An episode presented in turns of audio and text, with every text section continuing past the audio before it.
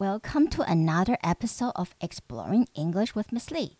欢迎来到李老师陪你探索英文世界。最近新闻被不爱做的议题炒得沸沸扬扬。那这几天我也刚好看到《New York Times》纽时的一篇有关于南韩的报道，其实议题有一点关联。也是在讲讲，就是连长的民众搭乘捷运的故事，我觉得还蛮有意思的。那我想在这边跟大家一起分享这一则新闻，那当然就是也是可以引发，希望能够引发一些议题的讨论吧。OK，就这个议题的讨论。好，那就如这场这一次比较稍微长一点，那就先让我用英文先叙述一次。那如果大家对这一个这一则新闻有兴趣的话，就请到 The New York Times 看他九月二十二日的新闻报道。呃，我很爱《纽约时报》的其中一个原因就是，虽然它是报纸的时事，但是它记者的文字的功力非常的。很很真的很强。你在看他的报纸的报道，你会觉得你好像在读一篇散文。真的，我也觉得哇，就是你会沉沉浸在他的文字优美当中。所以我觉得这是为什么。其实《纽约时报》它的呃订阅的，随着我们说看报的人数变少，但是它的订阅人数竟然一直在逐年成长，我觉得真的是有它的厉害之处了。OK。好，那我们就先来，先让我来叙述一次。An 85-year-old retired interior designer, Mr. Lee, is one of Seoul's thrones of subway riding seniors who take advantage of the country's long-standing policy of free fares for people older than 65 and spend their days riding the trains to the end of the line or to nowhere in particular, and sometimes back again. On long summer days with Seoul's temperatures over aging heights, over raging, sorry, over raging heights of more than 87 degrees in August. The air conditioning is robust. The people watching is engrossed, and the 200 miles of subway tracks in the city are almost limitless in their possibilities for urban wanderings. Older adults who ride free of charge make up about 15% of Seoul's annual ridership. Riders like Mr. Lee say they know to abide by the careful rhythms and unspoken rules of subway riding.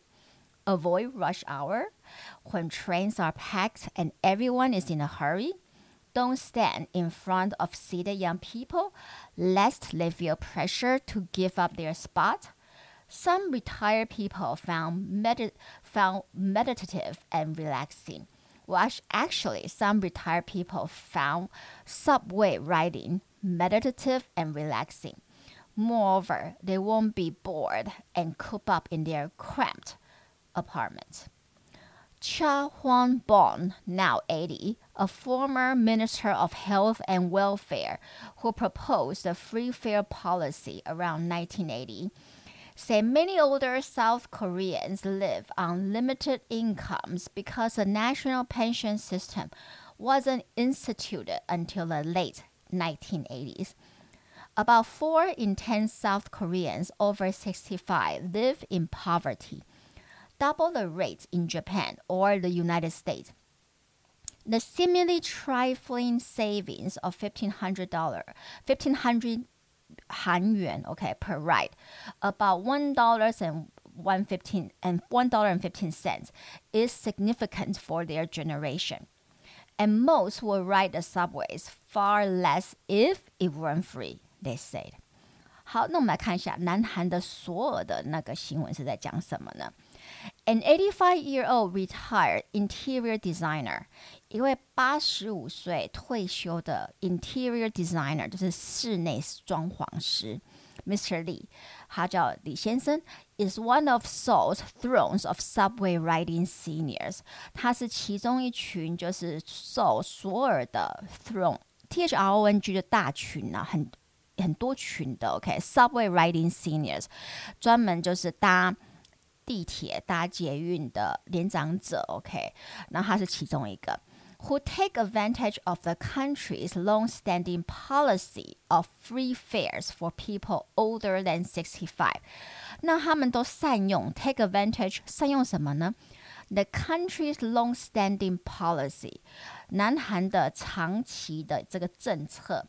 什么政策呢？Of free fares，免费搭乘，for people older than sixty five，只要你比呃年长超过年纪超过六十五岁，就可以免费搭乘所有的捷运。and spend their days riding the trains to the end of the line。然后这一群就是 subway riding senior，专门在就是呃，可能一个礼拜会搭乘好几次的年长者，他们会就是一整天呐、啊，或者他们整很多天，他们就是 spend their days riding the trains to the end of a line，直接搭到这个捷运线的最后一站。Or to nowhere in particular，或也没有什么特别的 你知道特别的一个终点站的任何地方的终点站的的一个想法，那就是想搭到哪就搭到哪，OK？And sometimes back again，然后最后就是就又搭回来到他们的原站，然后就出去。On long summer days，这样子的就是捷运的搭乘消耗你的。每天在捷运站里或者在捷运里，其实，在索尔的夏天，OK，on long summer days with Seoul's temperature averaging highs of more than 87 degrees in August，在 Seoul 所有的平均温度 averaging highs，平均温温度大约是超过。Eighty-seven degree Fahrenheit，这变成八十七度华氏。OK，in August， 就是在八月的时候，其实还是比台湾凉爽啊。OK，但是还是蛮热的。The air conditioning is robust。那当然，在地铁里面，它的空调就很强啦。OK，the people watching is engrossing，而且他们可以坐。就是呃搭地铁看人，engrossing 就是会让你很吸引，让你全神贯注在看人的这个活动上。And the 200 miles of subway tracks in the city are almost limitless，而且整个所有的城市有长达两百英里的地铁，OK，地铁轨道，那这样当然就是 limitless in their possibilities。你会觉得，呃，可能性是无限的，OK，你想到哪就可以到哪，然后可以，呃，今天到这一站，然后就下去走一走，再上来 ，Alright，and 呃，for their and for their urban wanderings，对这些年长者想要暂时呃留。流浪在这个都市里面，其实它的可能性是非常的无限的。Older adults who ride free of charge make up about fifteen percent of Seoul's annual ridership。所以所有的那个地铁的搭乘年度的搭乘者有十五 percent，fifteen percent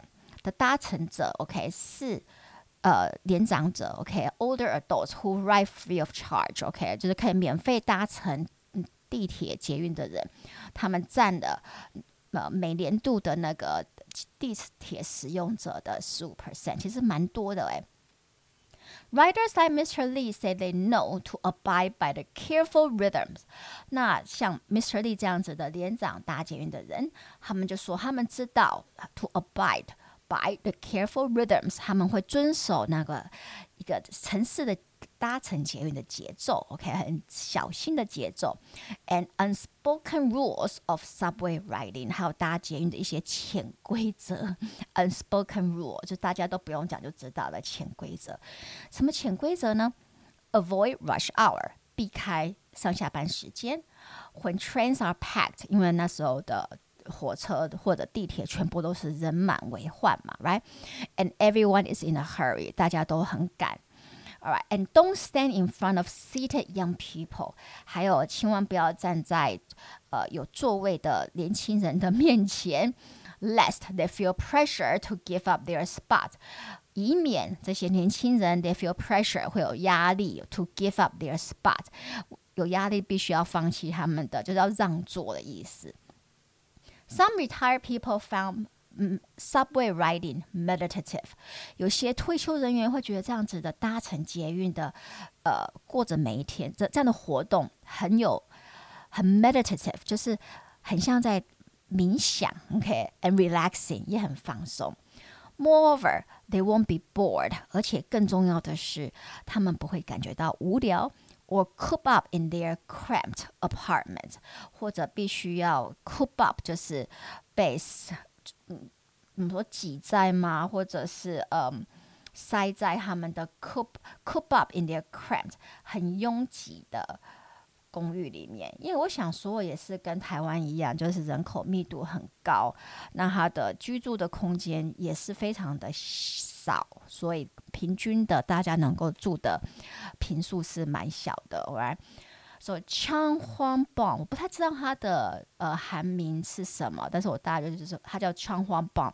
Now eighty，他是八十岁，a former minister of health and welfare，他是南韩的前卫福部的部长，a former minister of health and welfare。 Who proposed the free fair policy around 1980？那是他提案，就是这个呃，年长者、退休者六十五岁以上可以免费搭乘捷运的这个 policy 这个政策。Around 1980，大约也在一九八零年八零的时候，他提倡的。Said many older South Koreans live on limited incomes。那当时他为什么会提议这样的政策？是因为 老一辈的南韩人，他们其实是过着 limited incomes 有限的收入，OK？Because the national pension system wasn't instituted until the late 1980s，因为他们那个时候的国南韩的呃，我们说年金制度，OK？其实呃，national pension system wasn't instituted until the late 1980s，是一直到一九八零末，OK，年代的末 期才有制定。所以他们其实如果是早期的年长者是没有年金的，OK，所以就是要靠自己的存款。So, about four in ten South Koreans over sixty-five live in poverty. 所以每十位年长六十五岁以上的那个南韩的年长者，就有四位是过着贫困的生活。这个让我看到时候我还蛮惊讶的，因为我不知道南韩的年长者既然的，就是他没有呃任何的退休的保障，没有年金，所以全部都要靠以前年轻的时候。呃，存下来的一些很少的积蓄过生活。那 double the rate in Japan or the United States，所以年长者过着贫困的生活的这样的比率是比日本还有美国高两倍。The seemingly trifling savings of fifteen hundred yuan，OK，呃，one 或者它这就 one per ride，所以这个看起来好像很微薄的，OK，这样子的节花费哦，fifteen hundred one，呃，一千五百韩元 per ride 一趟，呃，搭捷运要一千五百韩元，about one dollars and fifteen cents，大概只有就是一美元和十五十五 cent，大。我大约是现在，如果是一比三十来算的话，就是四十块吧。OK，不到四十元台币。OK，一层 is significant for their generation，对他们这样的连世代的人来说，算是一个很大的一个福利，right？And most would ride the subway for less if it weren't free.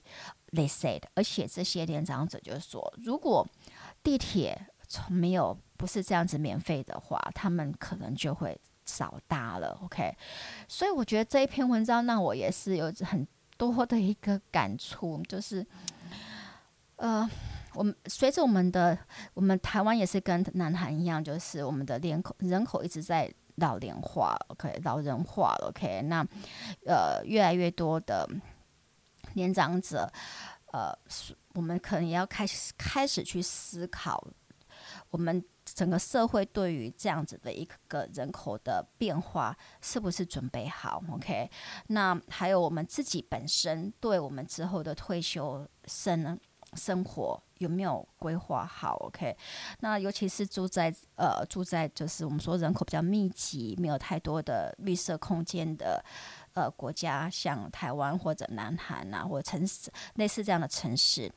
呃，我们每天当退休之后的生活应该要怎么样的去过？OK，这个都会让我在看完这篇文章的时候，我会慢慢的应该要开始去思考了。OK。好，所以如果你觉得我的 Podcast 对你的英文学习有帮助，就请到 Apple Podcast 帮我按五颗星订阅和分享，也可到李老师陪你探索英文世界的脸书和来句粉丝专业按赞或追踪或留言。那我们就下期见喽！Talk to you next time on Exploring English with Miss Lee. Goodbye.